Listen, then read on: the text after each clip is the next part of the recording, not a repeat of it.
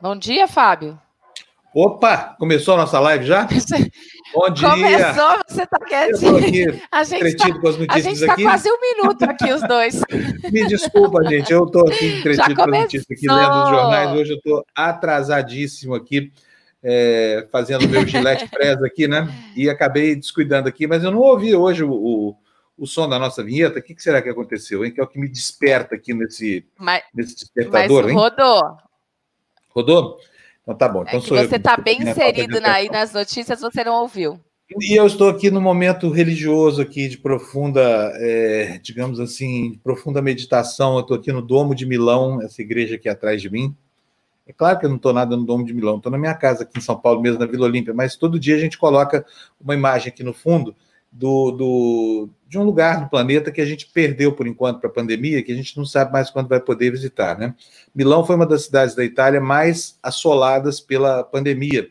E essa igreja aí foi uma igreja especialmente simbólica nesse, nesse momento. Daqui a pouquinho a Gina Marques vai contar para a gente o que, que, que, aconteceu aí nessa igreja, tá bom? Mas ela ficou fechada, é uma pena, das igrejas mais lindas do mundo. Ela é espetacular, é uma construção gótica, magistral. E eu já tive o meu carro guinchado na porta disso aí, sabe? Quando você fala assim, vou botar o carro ali, tem uma vaga, não sei o que mais, a vaga não era muito bem uma vaga. Duas horas depois, quando eu voltei para pegar o carro, cadê? Estava num depósito. um depósito de casa, um trabalho danado para retirar. Mas, enfim, o domo é lindo. A gente perdeu ele por enquanto para a pandemia, mas logo, logo a gente vai recuperar, né? Esses locais não são locais apenas para o culto religioso, eles são também verdadeiros museus, assim, cheios de obras de arte maravilhosas, tudo é bonito nesse lugar, até as gárgulas, né? Que são aqueles bichos feios que ficam assim nas colunas das, das catedrais góticas, sabe? Conhece Milão, Lu? Não, Lu? eu tive só em Roma e Firenze. Não, você está me ouvindo? Estou ah, te ouvindo, estou te ouvindo. Tem um pouquinho de delay hoje de novo na, na nossa conexão aí, mas nada muito sério. Bom, vamos começar mostrando as manchetes aqui para o pessoal. Vamos? Bota na tela, por favor, Fernando. Aliás, Fernando e André, bom dia. Vocês estão vendo aí a, o nosso jornal guia de hoje, a Folha de São Paulo. A manchete no centro da página. Em reunião, Bolsonaro vincula troca na PF à proteção da família. Gravíssimo isso, hein? No Globo, à esquerda, a mesma manchete. Bolsonaro defendeu em reunião troca na PF para proteger a família. E aí, no estado de São Paulo, à direita, em vídeo, Bolsonaro liga troca na PF à proteção da família. Ou seja, é grave, é uma acusação séria, o presidente se apropriando de meios do Estado em benefício dos seus parentes, é, é uma deformação gravíssima. Ele acha que está tudo bem, né? E ontem, ainda, desculpa aqui, viu, presidente, mas a sua justificativa foi calhorda. Sabe por quê? Ele, do alto lá da, da, da rampa do, do Palácio do Planalto, disse, da maneira desrespeitosa, como faz sempre com a imprensa, gritando lá de cima que ah, não tem a palavra é, Polícia Federal, não tem a palavra pressão, não tem a palavra, sabe? Mas o sentido é exatamente, é absolutamente compreensível e Bolsonaro não vai conseguir enganar ninguém com a sua justificativa. E o que é pior, Lu, hoje nós temos um dia especialmente é, complicado. Por quê? Eu acabo de saber aqui pela internet que o, o exame médico do, do presidente, aquele do coronavírus, que já deu tanta polêmica, ele se recusou a entregar, jurou que não tinha coronavírus, mas não queria entregar o exame, apresentou um laudo lá de médicos do Palácio do Planalto, que, aliás, se o resultado for positivo para coronavírus, vão se ver em maus lençóis com esse relatório, hein? Pessoal que trabalhou lá para a AGU, se o exame for positivo, está bem ferrado. Agora, pior ainda é a situação do presidente da República. Imagina só se a gente hoje ficar sabendo que, ao contrário do que disse Bolsonaro esse tempo todo, ele teve sim o coronavírus. Né? Isso o inclui no, no tipo penal do artigo 267 do, do Código Penal Brasileiro, no capítulo que trata dos crimes contra a saúde pública, e que dá pena de até 15 anos para quem espalha infecção por aí. É um crime gravíssimo, é gravíssimo. E aí o caminho de Bolsonaro para o impeachment fica mais pavimentado ainda, né? A gente falando aqui em impeachment, você não precisa ficar com a sensação de que isso vai acontecer amanhã, porque não vai, tá? Hoje, Bolsonaro não cai de jeito nenhum, porque comprou lá o Centrão de baseado. O Centrão é um grupo de partidos que está sempre disposto a fazer um bom negócio, né? Bom para os parlamentares, ainda que, que se dane o país. Isso está acontecendo, estão trocando lá cargos de segundo e terceiro escalão. Agora, se não agir rápido, o Bolsonaro perde o centrão também, porque então, os deputados estão reclamando lá em Brasília que ele promete os cargos, mas depois não nomeia. Né? Até agora, no Diário Oficial, saiu só uma, uma única nomeação. Bom, vamos voltar aqui. Vamos para o nosso primeiro destaque nos jornais hoje, vamos? Olha, registro em vídeo. Bolsonaro defendeu troca na PF do Rio para não prejudicar a família, é o que diz o nosso primeiro destaque. Dê para a gente, por favor, Lula. O presidente Jair Bolsonaro defendeu trocas no comando da Polícia Federal do Rio para evitar que familiares e amigos seus fossem prejudicados, entre aspas, por investigações em curso. Segundo o relato de três fontes que assistiram ao vídeo da reunião ministerial de 22 de abril, Bolsonaro disse que gostaria de substituir o superintendente no Rio e que demitiria até mesmo o então ministro da Justiça, Sérgio Moro, caso não pudesse fazer isso. O vídeo foi exibido ontem em Brasília para Moro, seus advogados, representantes da Advocacia Geral da União e investigadores da Polícia Federal do Ministério Público Federal. O material faz parte do inquérito aberto no Supremo após o ex-ministro ter deixado o cargo, acusando o presidente de interferir politicamente na Polícia Federal. Ok. Bom, isso é advocacia administrativa, isso é uma, é uma série de, de, de, de complicadores aí. Mas no Brasil, o que importa mesmo para depor um presidente que não está se comportando bem é que haja um motivo na seara da política, né? Vocês se lembram do impeachment da Dilma? Não tinha o que falar contra ela, porque, embora o governo fosse uma catástrofe completa do ponto de vista gerencial e administrativo, ela pessoalmente não cometeu um crime grave. Mas tiraram a Dilma do poder com base em um processo em que acusavam de ter feito uma pedalada fiscal, que é é uma manobra contábil, é algo que não tem menor gravidade, entendeu? Mas usaram como pretexto, né? Houve uma, uma, uma mobilização do vice-presidente da República, que capitaneou o golpe contra a então presidente Dilma Rousseff, e agora Bolsonaro acontece o contrário, o que ele mais faz na vida é cometer a cada dia um crime novo. Mas não existe disposição política do Congresso Nacional porque né, vocês sabem como é que é, deputado já, já é chegado numa oportunidade de se fazer prevalecer em situações de crise para o executivo. Então, quanto pior a situação do executivo, melhor a situação desses deputados interesseiros. Quanto mais tranquila a situação do executivo, pior, porque não tem que vender. Mas agora o Centrão tem aí nas mãos o mandato do presidente Jair Bolsonaro. Né? E, e se esse exame for positivo, qual será a postura do nosso ínclito centrão. Hein, Luciano? Quem viver verá, né? Eu espero estar vivo para ver isso, até porque não deve demorar é, muito exato. isso aí. E vamos ver qual vai ser a atitude do ministro não, Lewandowski. Pior é que não né? dá para ter a menor ideia. Não dá para ter a menor ideia, né? Isso que eu ia falar agora, não dá para ter a menor ideia do que pode acontecer, assim, o que, vai, o que, que eles vão falar, o que, que eles vão fazer. É. O, o que parece é que é o seguinte: né? nós tivemos ontem uma entrevista com, com o, o Freixo do PSOL. É, todos os partidos hoje sabem que não adianta é, tentar é, empurrar lá mais um pedido de impeachment, porque já tem 30.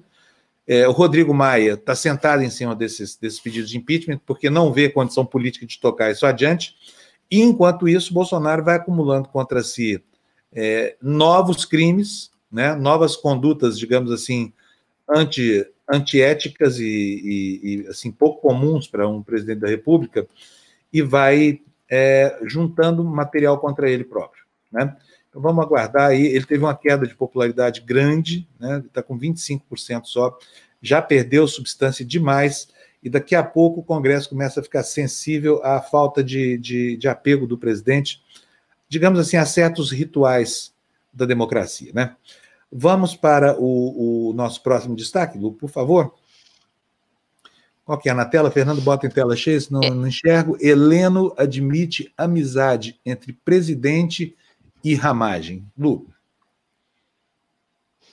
Bolsonaro e o diretor da ABIN, entretanto, negaram ter essa relação próxima, né, no, no intertítulo. O ministro-chefe do Gabinete de Segurança Institucional, Augusto Heleno, confirmou que o diretor da Agência Brasileira de Inteligência, a ABIN, Alexandre Ramagem, se reúne aspas, corriqueiramente com o presidente Jair Bolsonaro e falou haver uma, aspas de novo, amizade entre os dois após o delegado ter chefiado a segurança da campanha. O diretor da ABIN, por sua vez, nega intimidade, entre aspas, com a família Bolsonaro. É, não tem intimidade, não. É só amigo, chapa do Carluxo. É. é. mas não tem amizade, sabe? Não, não, não sou amigo, não, sou só mero conhecido. Acho que o presidente nem sabe direito meu nome, né? É óbvio que esse delegado, a, que, que a nomeação dele, a insistência na nomeação, decorrem da vontade do presidente de manter alguém que possa ser seu capacho ali na Polícia Federal. Essa é a palavra mais certa para as intenções de Bolsonaro, se esse delegado é, é capacho ou não, porque de vez em quando a gente se surpreende com o comportamento, digamos assim, patriótico, né, de certas pessoas que se... nesse governo é mais difícil, mas enfim, é, é, há gente que, que, enfim, é nomeado numa circunstância como essa para dar proteção pessoal a interesses particulares, privados do presidente da família dele e acaba se revelando, né, é, digamos assim, um agente público consciente das suas, das suas funções. Bom, vamos lá para o próximo destaque. Por favor, Fernando, próximo destaque na tela para a gente, por favor. É, tá aí o destaque em vídeo. Olha, esse, meu Deus do céu, esse Weintraub. Olha que vergonha de ter um ministro assim. E vai começar a se complicar, porque a bestialidade, a, a violência, a virulência verbal, a falta de comportamento, é, digamos assim, socialmente adequado, politicamente adequado, ainda vão fazer com que esse Weintraub, é, logo, logo, vá de volta para o reino de Hades, de onde ele não devia ter saído essa alma penada. Vamos ver a notícia, por favor, Lu. Está aí na manchete para vocês. Então, em vídeo, o Weintraub pede a prisão de ministros do Supremo Tribunal Federal. Imagens da reunião do Conselho Ministerial que ocorreu em 22 de abril no Palácio do Planalto também mostraram falas, a ala psiquiátrica do governo, né? De Damares Alves, defendendo a detenção de prefeitos e governadores. Ai, meu Deus do céu. Lê para a gente aí, Lu, por favor. No vídeo da reunião do Conselho de Ministros exibido ontem aos investigadores, o ministro da Educação, Abraham Weintraub, defendeu a prisão dos ministros do Supremo Tribunal Federal. No mesmo encontro, a ministra da Mulher, da Família e dos Direitos Humanos, Damares Alves, falou em detenção de prefeitos e governadores.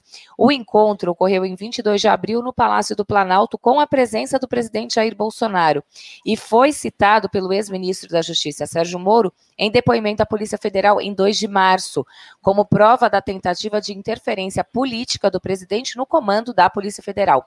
Segundo relatos de quatro pessoas que assistiram à gravação da reunião ministerial, Weintraub afirmou que tem que mandar todo mundo para a cadeia, começando pelo STF. A declaração do titular da Educação não surpreendeu ministros do Supremo. Foi o que você falou, né, Fábio? Podia abrir o, o Ministério da, da, Psiquiatria, né? Uma ala alguém para cuidar desse povo todo. Né? Podia, vamos fazer o Ministério. Abrir, não, acho que já tem, sabe? Já é tem. Porque tipo, tem muito ministério, né? É, é, não, não. É, é, é que a ala psiquiátrica desse ala governo parece, parece o governo de Itaguaí, do começo do século, aos tempos do, do, do Machado de Assis, né? Que é a cidade que tinha, que tinha muitos loucos, segundo o, o chefe do manicômio lá, que chamava Casa Verde de Itaguaí, e ele começou a botar o pessoal para dentro do seu, do seu manicômio, né? Chegou a, a, uma determinada altura, quatro quintos da população local estava internada. Aí ele chega à conclusão de que era melhor deixar os loucos na lua e ele ficar encarcerado lá, se protegendo do mundo. É, ao final, o doutor Simão Bacamarte, né, que chama o personagem central desse conto maravilhoso do Machado de Assis, é, elabora o seguinte raciocínio: ao estudar a loucura, pensei que a loucura era uma ilha. Na verdade, a loucura é um continente. No governo Bolsonaro, a loucura parece ser realmente um continente e um, um vasto continente, né? Próximo destaque. Ó, outra coisa, vocês ficam achando bonitinho a, a, a Damares, as esquisitices da Damares, essa coisa toda.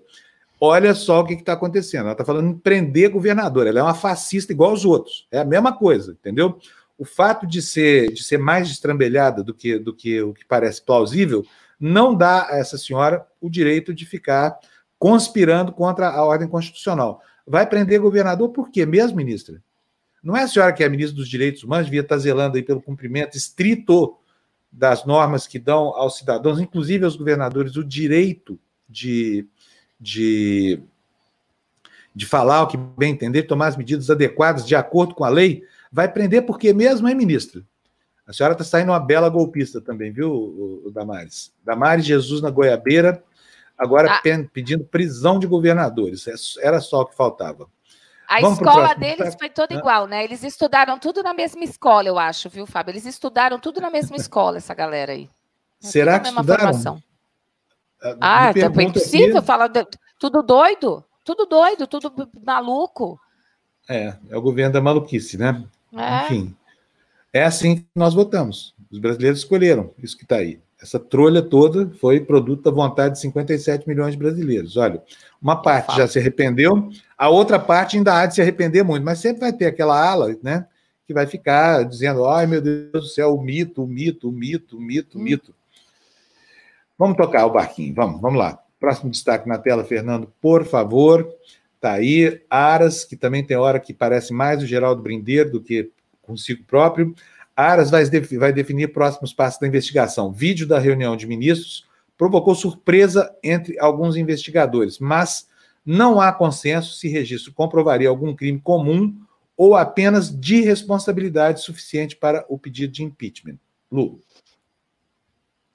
Com o desenrolar das diligências do inquérito que apura as acusações do ex-ministro Sérgio Moro contra o presidente Jair Bolsonaro, caberá ao Procurador-Geral da República, Augusto Aras, definir os próximos passos da investigação e, ao final, o eventual oferecimento de uma denúncia contra o presidente.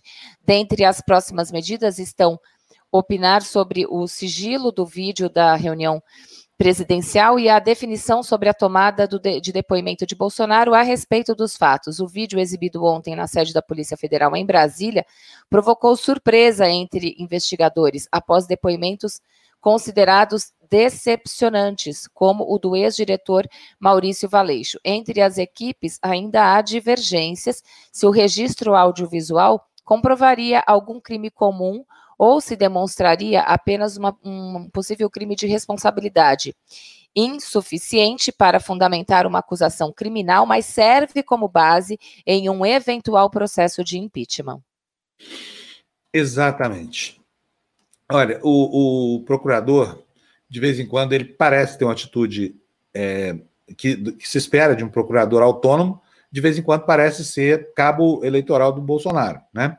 Por exemplo, oficiar a, a justiça para pedir a manutenção do vídeo é, secreto é algo que não dá para entender na postura de um procurador. Afinal de contas, o princípio da publicidade é o princípio que deve nortear todo o processo em curso na justiça. E isso já está consagrado, o Supremo já consagrou, a Constituição está cansada de, de, de, dizer essa coisa toda. Acontece que o procurador acha que não. É melhor correr tudo ali na, na, na miúda, na moita, para que as pessoas não saibam o que está acontecendo.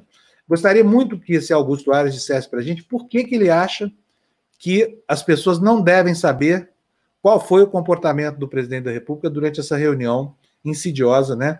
Que começa agora a ser é, é, conhecida em detalhes e provavelmente vai ter nos próximos dias aí o sigilo suspenso pelo ministro Celso de Mello, para que a gente possa efetivamente saber como é que é o comportamento na estrebaria do governo que é disso que trata, é uma estrebaria. Bom, vamos para o próximo destaque, Lu? Próximo destaque na tela, por favor, Fernando. Está aí. Mourão defende acordo com partidos e distribuição de cargos. Lu, por favor. O vice-presidente da República, Milton Mourão, defendeu ontem que o governo faça acordo com partidos do chamado Centrão para formar uma base parlamentar no Congresso Nacional. Mourão disse que o presidente Jair Bolsonaro está negociando essa coalização e que cargos e emendas fazem parte da negociação entre executivo e legislativo. Muito bem. O general Mourão deu uma tuitada ontem. É, e e eu gostaria de mostrar essa tweetada aqui para vocês. Deixa eu ver se eu acho aqui. Eu vou colocar aqui na, na, na tela para vocês o meu iPad. Vamos ver se vocês conseguem ver isso aqui junto comigo. Olha, primeiro, ele falou bastante ontem, hein? Vamos, bota na é. tela aí, por favor, Fernando. É, é, deixa eu tirar esse, esse. Tá aqui atrás de mim, vou ter que fazer assim para vocês é, verem. Então, né? você... Não, mas isso, isso tá errado. O que está acontecendo aqui, meu Deus do céu? Olha, é isto aqui Não vai. Vou ler para vocês, tá bom? Vou voltar meu domo de Milão aqui para trás de mim. Olha aqui, ó. Ah, vou ler aqui para vocês. General Hamilton Mourão. Os demais poderes parece que esqueceram seus limites e suas. Está achando engraçado, né, Lu? De vez em quando dá tudo errado mesmo. Mas tudo bem, vamos lá. General Milton Mourão. Os demais poderes parece que se esqueceram dos limites e as suas responsabilidades. Temos que passar por cima disso e mudar essa forma de se relacionar. Aí os investidores virão. Se continuarmos com essa briga menor, nenhum investidor virá para cá. Olha, aí tuitou também aqui o general Mourão. É papel nosso dar estabilidade ao investidor. O Brasil tem que mostrar ser um parceiro confiável. Agora, para isso, tem que parar com essa brigalhada aqui dentro. A turma que perdeu a eleição em 2018 tem que entender e deixar o presidente governar. Com todo respeito pelo general Mourão, que é uma pessoa que eu, que eu respeito realmente, conheço o general Mourão de muito antes de virar candidato a vice-presidente, conheci o general Mourão em ação, num comando é, lá na Amazônia, já com as estrelas no ombro, né, com, com, com a. Enfim, já com o, o, na patente de general, comandando no fim do mundo operações muito eficientes, as únicas que tinham lá de atendimento médico, fiscalização de fronteiras, essa coisa toda. Inclusive, fui jantar na casa dele quando ele era apenas um militar em função de comando, que não era cogitado para nenhuma função pública no Brasil. Então, eu sei que o general Mourão não é um boçal como o Bolsonaro, ele é um sujeito que, que leu, enfim, ele é instruído, tudo bem, ele é conservador, essa coisa toda, mas não é um fanático religioso, acho que não coloca em risco a nossa sanidade mental. Agora, ele está muito enfaticamente se, se, se posicionando aqui em função do presidente da República, né? Quando ele coloca o Supremo entre as forças que perderam as eleições, ele está politizando um problema que não é assim, a questão é de natureza jurídica, judicial mesmo. Então, assim, as instituições que estão impedindo o Bolsonaro de fazer bobagem, isso que o general chama de governar, estão preservando o país das loucuras desse presidente, né? E uh, uh, o país contava aí até bem pouco tempo atrás com uh, a, assim a sobriedade do, do, do, do general Mourão para atuar em favor do país se fosse preciso uma eventualidade que a cada dia que passa fica mais evidente, né? Fica mais próxima. Então, o general Mourão, ao fazer isso aqui, não ajuda em nada a desanuviar o, o ambiente político, tá? O que ele está fazendo, agora vai dar para mostrar para vocês aqui as, as tuitadas dele. Quer ver só? Consegui aqui, ó, colocar, na... mas não adianta, eu fico aqui sempre na frente dessa. Vou me tirar. Pronto, tá aí, ó. Vou virar meu iPad aqui para que você possa ler. Está aqui, olha, os tweets dele. Os demais poderes parece que esqueceram seus limites e as suas responsabilidades. General, o senhor está equivocado, tá? Os demais poderes estão se lembrando agora que são poderes que limitam mesmo a governabilidade, justamente para impedir que Napoleão de Hospício, como esse Jair Bolsonaro, possa de repente se refestelar com poder, esquecendo que poder também tem limite, porque na sociedade democrática tudo tem limite. E aí, ó, o primeiro Twitter, os demais poderes se esquecendo dos limites e responsabilidades, tem que passar por cima disso, mudar essa forma de relacionamento. Aí os investidores dirão: olha, você investiria a sua grana num país presidido por um maluco? Por alguém que a todo momento quer quebrar o principal contrato, que é o contrato social, conspurcando as instituições? Eu, se fosse você, não faria isso. Acho que você também, que tem dinheiro para investir, não faria isso, até porque tem muitos outros lugares no mundo mais seguros do que o Brasil, onde você pode botar seu dinheiro e sabe que tem lá um sujeito que não é maluco, que não vai, não vai fazer com que, enfim, o seu dinheiro de repente desapareça porque quebrou contratos ou porque promoveu uma, uma loucura qualquer, ou uma quartelada, essa coisa toda, né? Vamos continuar? Vamos? Olha, por falar em loucura, loucura é, é, algo que, que, que nos parece assim como se fosse um. Digamos assim, é um acontecimento na política que é capaz de tirar a imputabilidade, ou seja, a, a possibilidade de se responsabilizar o maluco pela maluquice. Então, talvez louco não seja mesmo a palavra mais associada, porque a palavra mais perfeita nessa condição. Por quê? Porque no caso do Bolsonaro, não se trata de loucura. O que tem, o que está acontecendo ali é uma ação adredemente preparada, com sentido, inclusive anunciado por ele lá nos Estados Unidos no ano retrasado, ainda antes da posse, de destruir tudo que está aí para reconstruir uma nova ordem. Essa nova ordem, ela antecede o iluminismo. Eles são antes do iluminismo. Eles estão lá para trás, século XVII, século XVI. É isso que essa gente quer. Weintraub, Bolsonaro, Damares, o guru de todos eles, que é Steve Bannon, o intermediário entre o guru e essa galera brasileira, que é o, o Olavo de Carvalho, é exatamente isso que esse pessoal quer, entendeu? Então, assim, não se espante, não, porque loucura tem método, e, e isso foi o que disse para a gente ontem aqui o ex-ministro José Eduardo Cardoso. Vamos ver um trechinho da entrevista dele ao nosso programa Tertúlia de ontem. Alô, Fernando? Cadê o nosso querido José Eduardo Cardoso? Isso. Hoje nós temos o quê? Nós temos uma Constituição, nós temos democracia. É equivocado imaginar que nós não temos, mas nós vemos que o estado de exceção ele começa a ser introduzido, a ser inoculado nas veias da, do Estado brasileiro, cada vez mais. E um presidente como o Bolsonaro, ele auxilia esse inocular do vírus antidemocrático, do vírus é, é autoritário. E, por vezes, nós vemos as instituições não reagindo a esse vírus.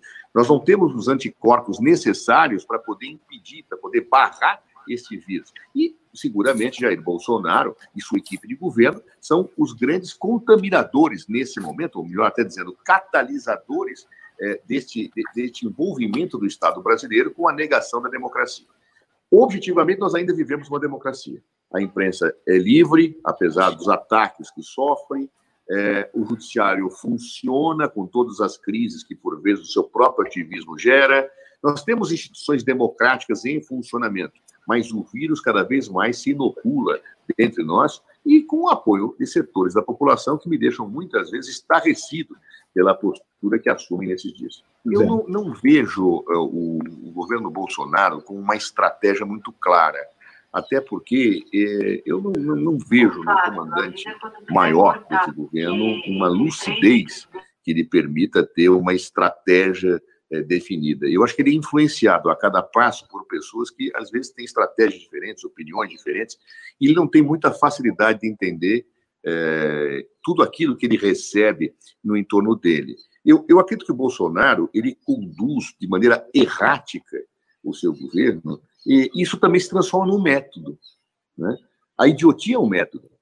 Claro, quer dizer, que nem sempre o idiota consegue se libertar dele, mas é, é, ela envolve um método, às vezes até eficaz. Né? Nós temos situações de idiotia da história que deram um grande resultado, né? porque a, a, vida ela é cheia de situações muito interessantes. Né? Nós já tivemos guerras em que o indivíduo tocou, ele tocou errado a corneta do atacar, do, do, do, era para recuar a ordem general e ele tocou a, a corneta para avançar e ganhou a guerra. Pegou todo mundo de surpresa, porque era uma estupidez tão grande aquele avanço que os adversários não esperavam. Então, é, é isso. Eu acho que o, o, o, o, Jair Bolsonaro, eu vejo ele, na sua estupidez, a estratégia, que pode dar certo ou pode dar errado, como tudo na vida. Né? Então, eu, não acho uma lógica política, eu não vejo uma sequência política muito clara é, é, nesse governo. Né? O que vai acontecer? Eu não sei. Eu acho que ele, tá, ele, ele, ele confunde tanto, ele bola tanto, e, e é ajudado por certas circunstâncias. Quer dizer, como ele foi ajudado na campanha pela facada, hoje, em certa medida, ele é atrapalhado e ajudado pela pandemia. Que cria tanta confusão, tá certo? Que as coisas é, é, é, prescindem dele, mas ele tem um discurso, ninguém quer o impeachment agora por causa da pandemia. Então, é realmente um quadro bastante confuso. A única coisa que nós nunca podemos subestimar ou superestimar Ok, você viu aí, né, uma fala, uma fala do, do, do ex-ministro Eduardo Cardoso, ministro mais longevo na, no, no posto lá da Justiça é, em tempos democráticos, ele pede por uma semana, por uma semana não é o mais longevo da história, e ele teve um comportamento bastante republicano durante a sua permanência ali no governo Dilma Rousseff, né, no finalzinho em que ele teve que suportar ali é, as acusações do próprio partido de que não estava interferindo na Polícia Federal como deveria. Então, naquele momento, a, a crítica do PT ao Zé Eduardo Cardoso era a mesma que Bolsonaro faz hoje a Leandro Daello e, e a Sérgio Moro. Né? Portanto, assim, nós não avançamos muito em relação a, a digamos assim, ao comportamento esperado da, da, autoridade que tem esse assento tão importante ali. O que todo mundo quer é que ele, é que ele controle a Polícia Federal e manipule para que os malfeitos dos governantes não venham a público. É isso. Vamos para o próximo destaque, por favor, Fernando. Na tela para gente, cadê, o, cadê a manchete? Está aí. Câmara desiste de votar a MP da regularização fundiária, a MP 910. Após obstrução, a medida deve ser reapresentada como projeto de lei. A bancada ambientalista é, vê risco de conflitos na Amazônia em função desse assunto. Por favor, Lu. Após desentendimentos na sessão de ontem, parlamentares resolveram deixar caducar a medida provisória 910, que trata de regularização fundiária na Amazônia. Em meio à obstrução de partidos de oposição e receio de alguns deputados de centro, o líder do MDB na Câmara, Baleia Rossi, propôs que o tema seja tratado em projeto de lei. Pois é, essa medida era uma medida absolutamente oportunista que congregava aí o pior do Centrão com o pior do governo, né? E a loucura desse ministro Ricardo Salles, que quer cancelar a multa de gente que devastou a Amazônia, essa coisa toda. A gente já viu o ano passado, a Amazônia virou uma pira em função do desmonte que o governo fez em órgãos de fiscalização como o IBAMA. Atualmente, a implicância de Bolsonaro para com quem cumpre as suas obrigações na fiscalização do meio ambiente é absurda, começa a demitir gente porque está tomando a atitude certa. Demitir o fiscal porque está fiscalizando. Pode uma coisa dessa? O resultado é isso: a Amazônia ardendo, uma pressão internacional gigante.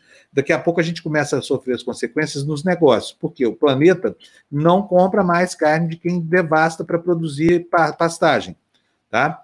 O planeta não, não compra. O consumidor europeu, por exemplo, está muito, muito exigente. E nós conversamos com o João Paulo Capobianco, nosso parceiro, hoje. Se tudo der certo, ele estreia aqui o programa É Conexão às seis e meia da tarde para a gente discutir é, o, esses problemas ambientais no país. E, e, o João disse o seguinte sobre essa medida provisória 910.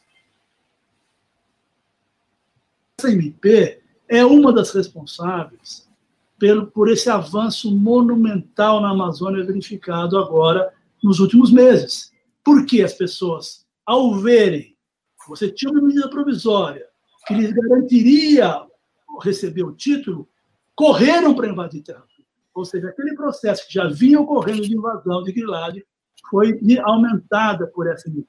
Então, o esforço que vem sendo feito, não só pelos ambientalistas, é muito importante deixar bem claro, é um esforço feito por todos aqueles que defendem o Estado de Direito, que defendem a legislação, que defendem o combate à corrupção e a, o prêmio à ilegalidade. Todos esses setores estão atuando para convencer o Congresso Nacional, especialmente aí o presidente da Câmara, a não colocar em votação, porque não há acordo. O, o Rodrigo Maia, sem me alongar muito, mas só para explicar isso, assumiu um compromisso, alguns meses atrás, de que só colocaria essa medida provisória em votação se houvesse acordo entre o setor de produção agropecuário, representado principalmente pela, pelo Ministério da Agricultura e pela bancada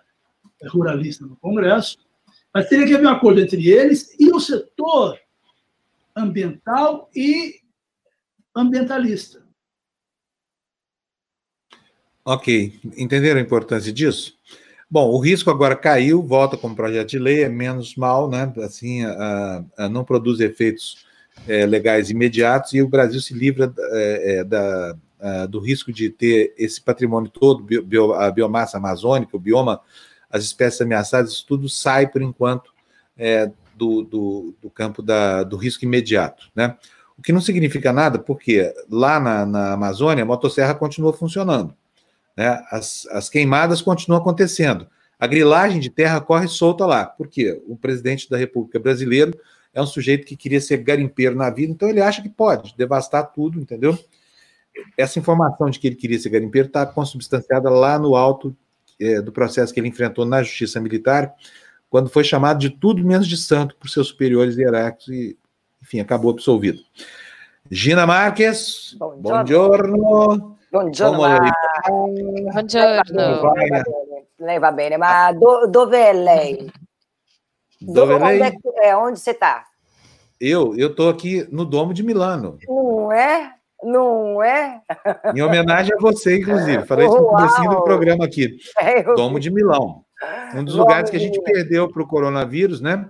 Pois é. E, e é o símbolo da, da pandemia na Itália, né? Porque aí as coisas, aí as coisas é, ficaram bem feias, né?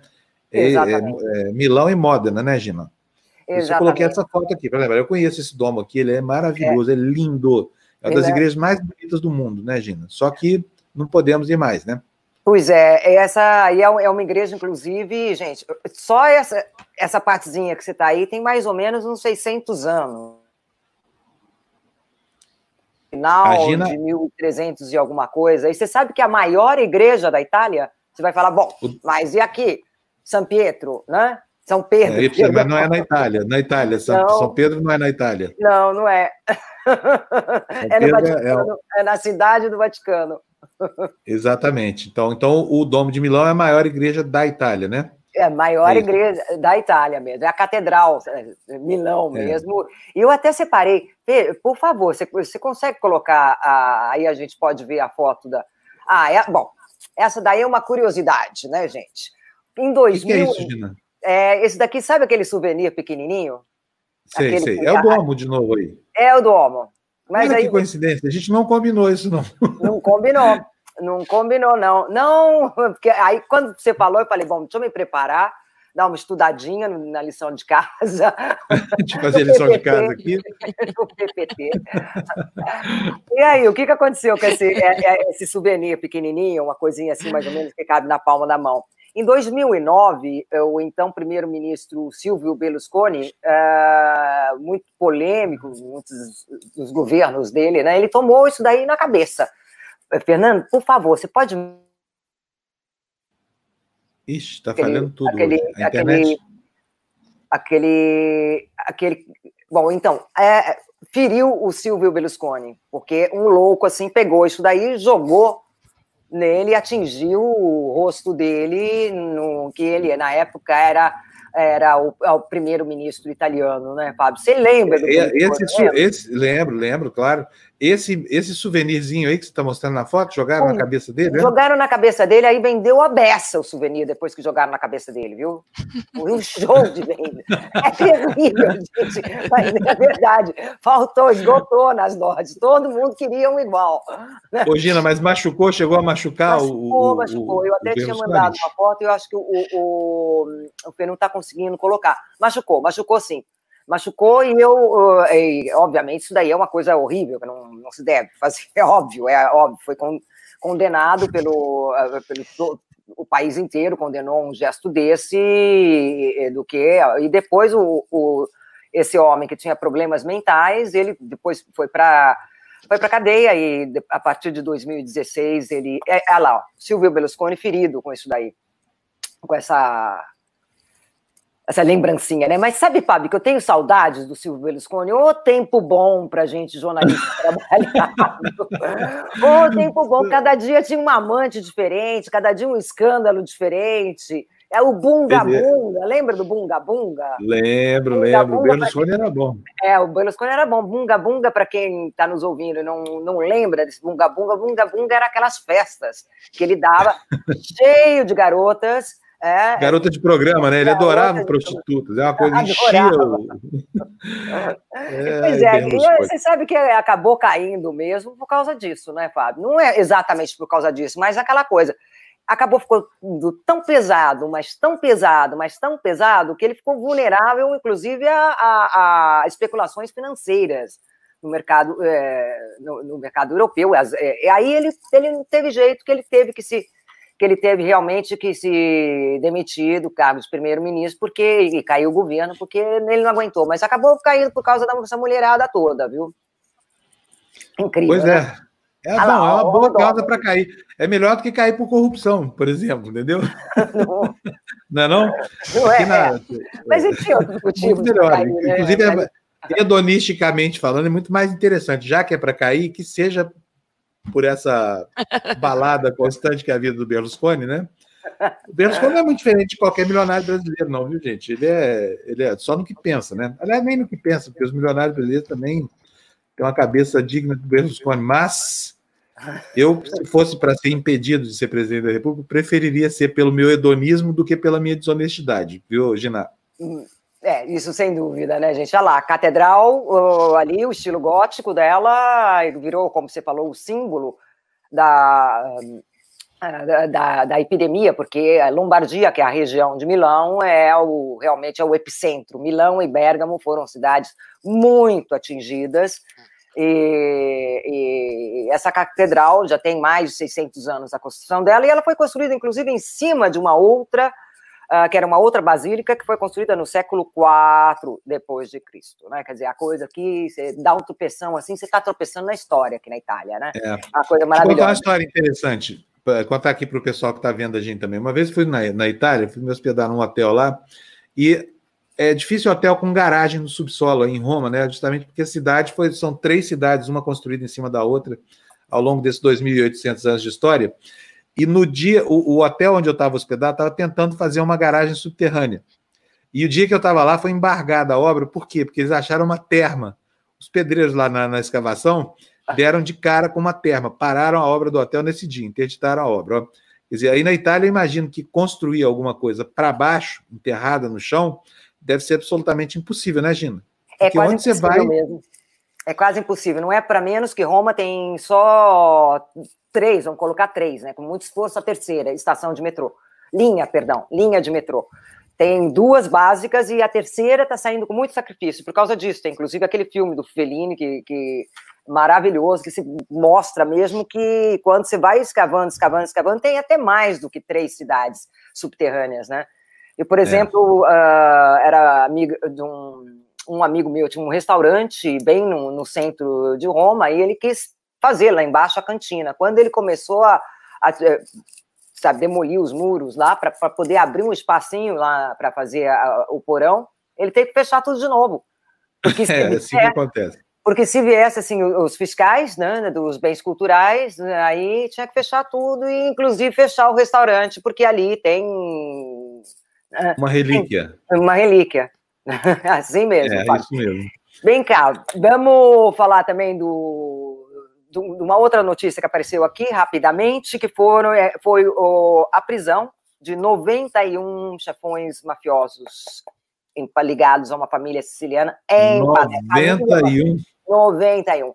Eles são acusados de extorsão e, e foi, foram sequestrados bens como no valor de mais ou menos 15 milhões de euros. Isso está dando o que falar também por uma outra questão. Fê, por favor, aquele outro rapaz lá que eu, que eu enviei a foto, você pode colo é, colocar para gente, por favor? Isso. Ó o bonitão aí, ó. Ó o belote aí, ó. ó, ó, ó, ó. Quem é rapaz, esse? Quem é esse? Esse, esse rapaz também foi preso e ele participou do Big Brother aqui. Em italiano chama-se Grande Fratello. É, até o Bonitão foi preso. O que, que ele fazia? O Bonitão é um laranja, gente, segundo a polícia. Ele reciclava, né, o dinheiro, dava uma lavadinha ali no dinheiro, e aí a declaração dele, eu fiz isso tudo porque estava precisando de dinheiro. Hum, tá, e aí eles capturaram, inclusive porque esta quadrilha, quadrilha com 91 é, é grande demais, né? Mas vamos assim, esses mafiosos, eles é, eles estavam inclusive já planejando a extorsão e o empréstimo né, de dinheiro como agiotas, que depois ele empresta 10 e, e recupera 300, né? É banqueiro. Esse é, faz bancos aqui no Brasil. Empresta 10 e recupera 300 depois. É, exato, exatamente. É, então, cara é, é banqueiro, o preso que é banqueiro. É, perfeito. Agora, então, essa notícia da Itália. E vamos, vamos por favor, agora aos, aos nossos. Exato, essa é a Rai News, falando que o Bolsonaro finalmente colocou a máscara, mas, em compensação, abriu academia, cabeleireiros e várias atividades. O pessoal assim está indignado, né? com o Bolsonaro, tem uma outra também, teve, por favor. Aqui, ó, é, nove governadores brasileiros se rebelam contra a folia de Bolsonaro, né? É, não vamos reabrir nada, entre aspas, né? Aí esse daí também é um, é um jornal italiano. Então, Bolsonaro continua aqui, continua chocando o mundo, mas chocando, no caso do Bolsonaro, é, é, é, uma, é uma. O mundo fica horrorizado, né? perplexo com isso. Brasileiro, orgulhe-se do seu presidente, porque o seu presidente é notícia todo dia na imprensa internacional. O Brasil saiu de uma posição periférica para uma posição central no Achincali, né? Já que não temos mais o que oferecer, vamos oferecer então a nossa própria pele aqui para ser, é, enfim, para ser malhada nessa lista em que o Bolsonaro transformou o país, né? Perfeito. Deus quiser, não vai durar muito, não, viu, Gina? É, infelizmente é isso. O que ele causa é perplexidade, é choque, é, é repugnação, né? É aquela, o que ele causa no exterior, né? Não é como um Silvio Berlusconi que provocava risada no mundo inteiro e lágrima dos italianos, né? É completamente diferente. Muito bem. O que mais temos aí, Gina? Por, per adesso è tutto. Per adesso? È tutto. È tutto? È tutto? tutto. Molto bene. Io sono molto contento. Anch'io. Deixa eu botar. Ó, agora você vai ficar contente. Você quer ver quem que vai entrar aí, Gina? Olha só. Alô, Jamil. Bom dia. Jamil. Bom dia. Bom dia a todos. Tudo bem, Jamil? Tudo bem? Tudo bom. Estamos falando que a Gina está mostrando que é o mico que se paga, né, por se ter um presidente assim tão escalafobético como o nosso, que, que talvez essa palavra o designe melhor do que qualquer outra coisa. Mas tem hora que a loucura passa do ponto, né? A é. loucura passa do ponto e ela, e ela se presta exclusivamente para toldar a imagem dele. Porque qual é o proveito que se pode ter desse achincalho internacional? Jamil? Você tem alguma, alguma notícia para a gente aí que seja boa hoje, Jamil? Não. Algum, alguma coisa que coloque o Brasil numa posição de respeito, de, de assim que as pessoas queiram é, seguir o nosso exemplo, alguma coisa altruísta, patriótica, algo assim, não? Vamos tentar amanhã de novo, Fábio? Hoje não deu, né? Meu não, Deus do céu. Não tem absolutamente nada. É, o que eu posso te dizer é que a Gina citava os jornais, é, virou uma, uma competição, basicamente, entre os jornais, quem é que encontra é, espaço e onde né, para colocar as notícias do Bolsonaro. Outro dia, nas redes sociais, estava lendo o correspondente do Guardian é, no, no, Brasil, é, na, na, verdade na América do Sul, é, inconformado com a quantidade de palavrões que ele tinha de escrever quando ele falava é, é, do próprio, da, das próprias frases do presidente Bolsonaro. Né? Então você tem uma ideia aí de como a, a, imprensa, não a imprensa estrangeira, a imprensa estrangeira no Brasil, né? porque nós estamos aqui, eu e a Gina, mas obviamente você tem aí uma quantidade muito grande de, de estrangeiros, jornalistas estrangeiros no Brasil, tendo de reportar, obviamente, o que está acontecendo. Isso, de fato, é extremamente importante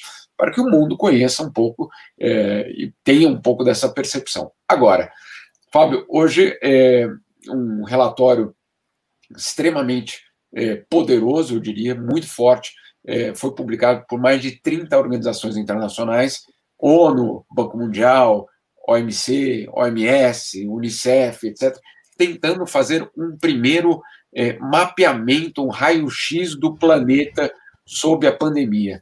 E, Fábio, é, vou te dizer, é extremamente duro de ler, porque você vê, inclusive, dados que eles mesmos, os próprios é, organizadores desse, desse relatório, colocam como dados que jamais foram vistos, pelo menos nas nossas gerações, é, várias gerações no caso.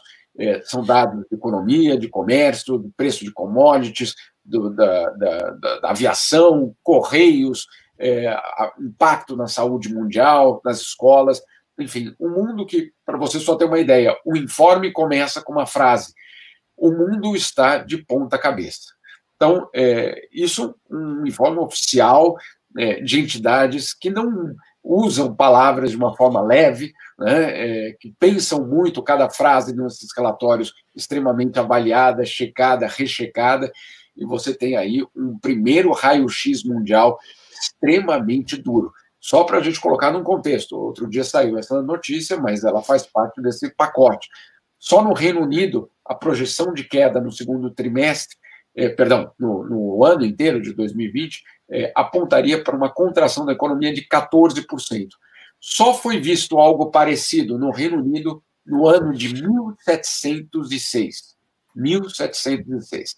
Então, o que tá falando... aconteceu o quê em 1706, Jamil? Confesso, confesso que não sei, mas eu provavelmente eu posso imaginar que tenha uma relação direta com uma guerra, é, com algum conflito é, extremamente uhum. forte porque você tem, obviamente, uma queda extremamente profunda. É, para você ter um dado que você precisa voltar 300 anos para encontrar algo similar, é porque, obviamente, você tem uma situação extremamente preocupante. Não só do Reino Unido, a própria China, é, no primeiro trimestre do ano, teve uma queda que foi, que foi a primeira queda, na verdade, é, desde 1992, que é quando o governo chinês começou a, de fato, publicar os seus dados sobre economia, ou seja, pode ser até muito mais. É, outro dado também extremamente relevante, é, um, um, um, consumo doméstico nos Estados Unidos caiu ao, é, numa taxa é, equivalente ao dos anos 80, por exemplo, ou seja, um retorno aí de 40 anos é, no que se refere à, à questão do consumo. Então você tem aí uma transformação, aí, perdão, algo também inédito, uma queda de 30% nos preços das commodities nesse segundo trimestre. Ou seja, nós estamos vendo, Fábio, é, Gina, uma, uma realidade extremamente complexa e extremamente duradoura. Isso não vai simplesmente passar. É isso que o relatório está apontando. Não adianta é, imaginar que no dia que acabar a quarentena, é, a vida vai seguir normalmente, etc. Só para a gente colocar também em perspectiva, a ideia, pelo menos a projeção, é de que 60 milhões de pessoas sejam jogadas para baixo da linha da pobreza no mundo. 60 milhões. Isso da extrema pobreza, perdão. Se você contar pobres, ou seja, aqueles que não têm, aqueles que ganham menos de 5 dólares por dia, esse número seria de mais de 100 milhões de pessoas. Então, olha só. Jamil, a quarentena. Vou te ajudar aqui, Jamil.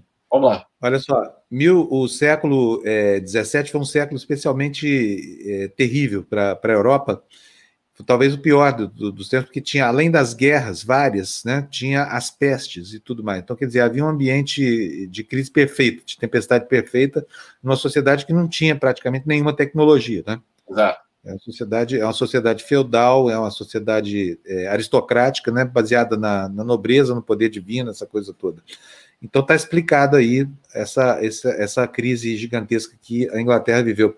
Agora, eu vi a sua matéria na, na Folha de São Paulo, no, no, no UOL aqui, na, na internet, Jamil, e eu fiquei muito impressionado com esses números, viu? Deixa eu ver se eu acho aqui onde é que está. Olha, ah, não está aqui, não está aqui.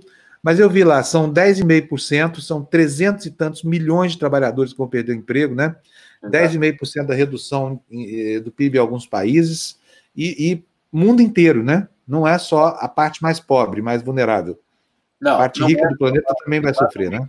Exatamente, não é só a parte mais pobre, não é só o Ocidente, com aquelas te teorias de conspiração de que foi um vírus chinês para a China dominar o mundo, etc. Toda essa essa história não. A China também sofre, sofre de uma forma bastante é, profunda. Então você tem aí algo que é extremamente amplo e global. Agora, óbvio, né, é, não precisa nem dizer que os pobres vão sofrer mais. Isso não tem nenhuma dúvida. Estou é, aqui com o seu texto aqui na frente aqui, olha, eu vou ler aqui um trechinho dele.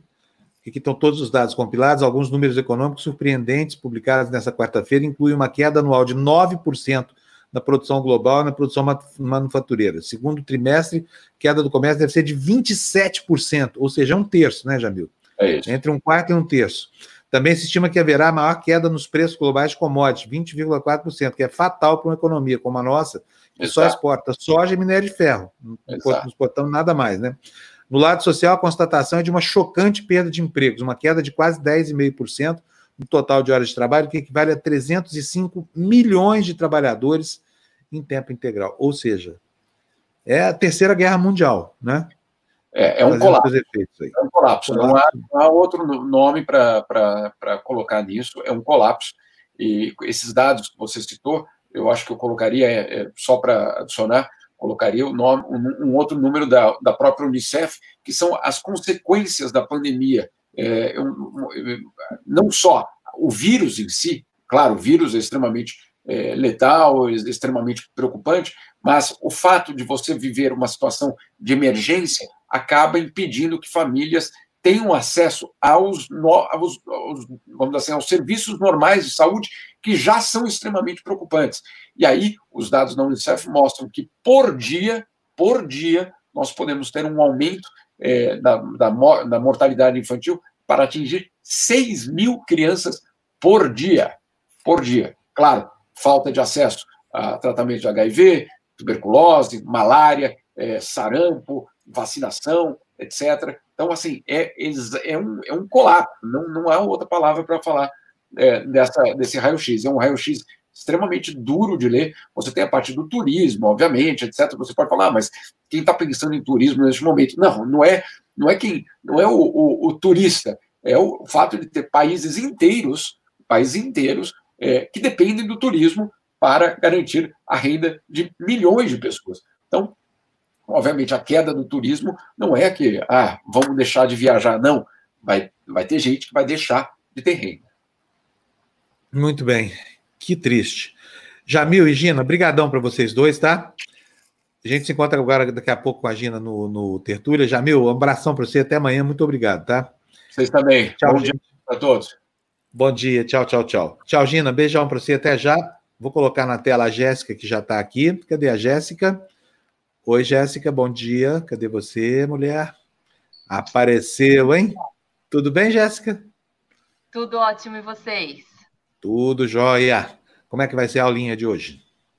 Então, hoje é abdômen, hein? Só no tapetinho aqui, ó. De novo, de novo. É pessoal hoje... isso contra mim? Quarta-feira é o Dia Nacional do Abdômen. Segunda, braço. Terça, perna. Quarta, abdômen. Lu, tô esperando você, hein? E bumbum? Amanhã.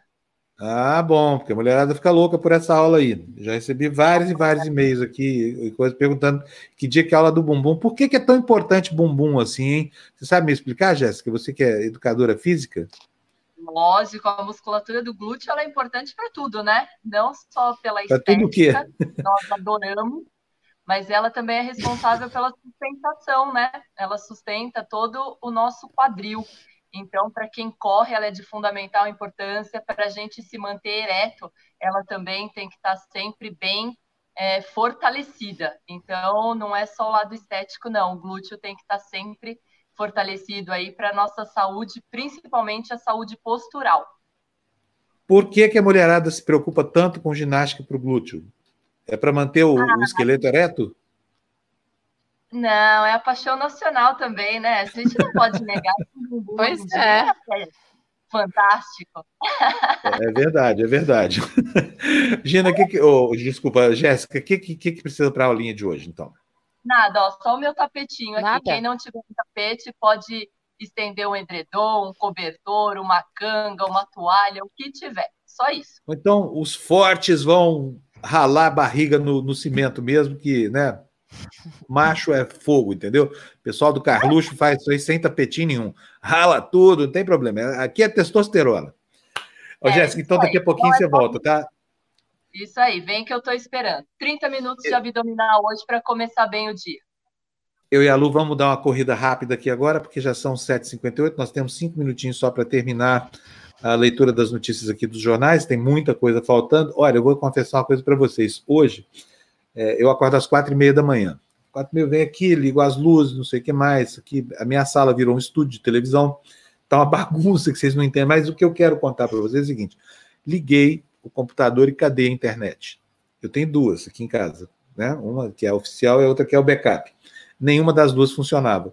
Começaram a funcionar, faltavam 15 minutos para o nosso telejornal. Já estava aqui desesperado pensando o que fazer. E felizmente deu tempo de tudo, né, é, é, é Lu? Porque hoje foi uma operação terrivelmente arriscada. Bom, vamos para a nossa corridinha? E vamos? eu vou te falar que a minha voltou agora, viu? A minha acabou de voltar, porque eu estava aqui perdida também. Eu estou no celular para fazer a corridinha. Muito bem. Então, dá para fazer a corridinha?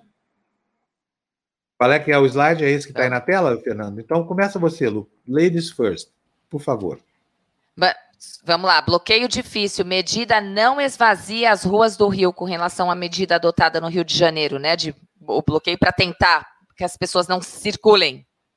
Exatamente. O jornal o Globo, que publicou essa matéria, fala que o primeiro dia da vigência do decreto, é, que restringiu a circulação de carros e pedestres em 11 bairros, não impediu aglomerações. Né? Também tem gente trabalhando rapidamente contra essas aglomerações. Vamos lá para o segundo destaque, esse é meu, corre aí, Fernando. É, recorde de perdas. Brasil registra 881 óbitos total já passa de 12 mil mortos. Aqui estamos quase dobrando a meta do Roberto Justus. que era 7 mil, né? Agora vamos ver a meta do Bolsonaro, 10 mil, quando é que ela vai ser dobrada? Não vai demorar muito. Próximo destaque para a Lu. Vídeo complica, você? presidente, faz preço Vídeo complica presidente, faz preço do Centrão subir e aponta a radicalização. Acirramento da crise tríplice do país ganha no, novo elemento, apesar de esforço de acomodação. Próximo destaque: após novos casos, berço do vírus planeja testar 11 mil pessoas. Berço do vírus é a China, tá? Temor sobre a segunda onda de contágio na China e na Coreia do Sul redobra cuidados com a pandemia de Covid-19. Déficit pode ir a 1,2 trilhões de reais e levar dívida a 100% do PIB, produto interno bruto, diz o estudo. Serviços que representam 60% da economia caem 6,9% em março. Eu vou ler aqui um trechinho para você saber a que é que isso se refere. O volume de serviços recuou quase 7% em março, primeiro mês com medidas restritivas impostas em cidades e estados brasileiros, informou o IBGE. Esse resultado foi o pior desde o início da série histórica em 2011. Próxima notícia. Equipe de Guedes sugere veto a reajuste até para médico que combate vírus. Técnicos argumentam que profissionais da saúde poderão ganhar bônus e hora extra. Aumento está em projeto de ajuda a estados. Pois é, gente, chega a ser de uma insensatez, eu não vou nem comentar não, porque nós não temos tempo. Vamos tocar aí. Olha, próximo destaque é esse. O governo vai revisar a projeção do PIB para queda de 4 a 5%.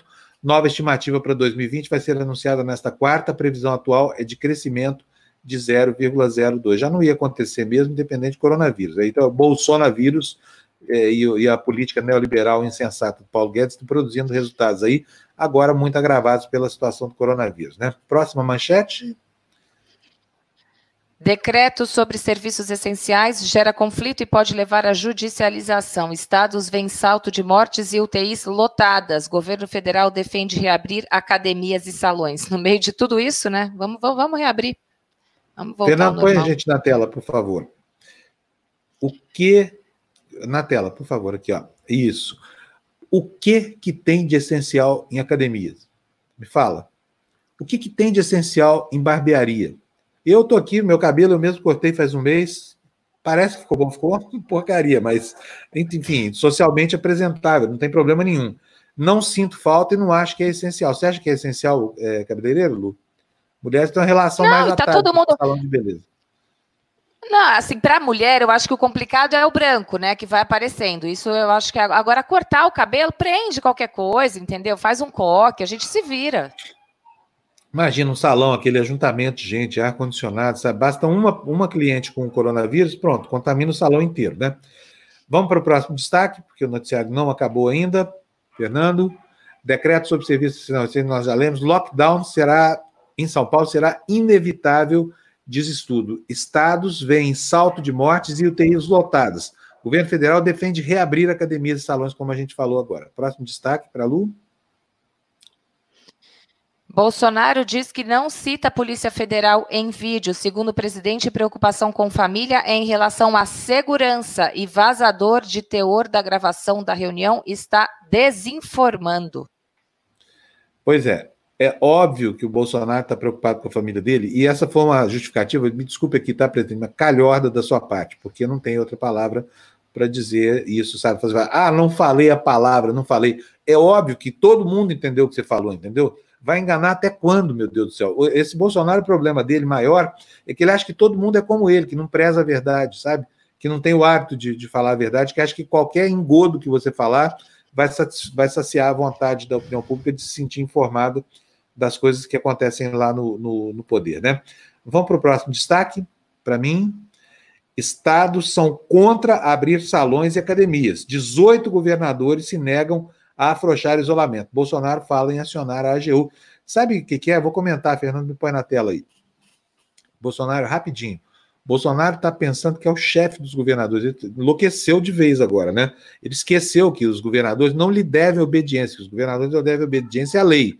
Aí vai para o Supremo, vai fazer o quê? Vai judicializar o quê? Já foi ao Supremo, o Supremo disse que a autonomia é dos governadores e dos prefeitos. Perdeu o Bolsonaro, perdeu o Playboy, entendeu? Não adianta espernear. Já foi, o assunto está decidido e você vai ter que, que se acostumar com a ideia de que o poder que você tem é limitado em benefício da sanidade da sociedade.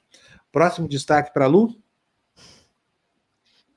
Bolsonaro vincula impeachment a exame em reunião. A ministros, presidente disse que não divulgaria porcaria de testes, entre aspas, a porcaria.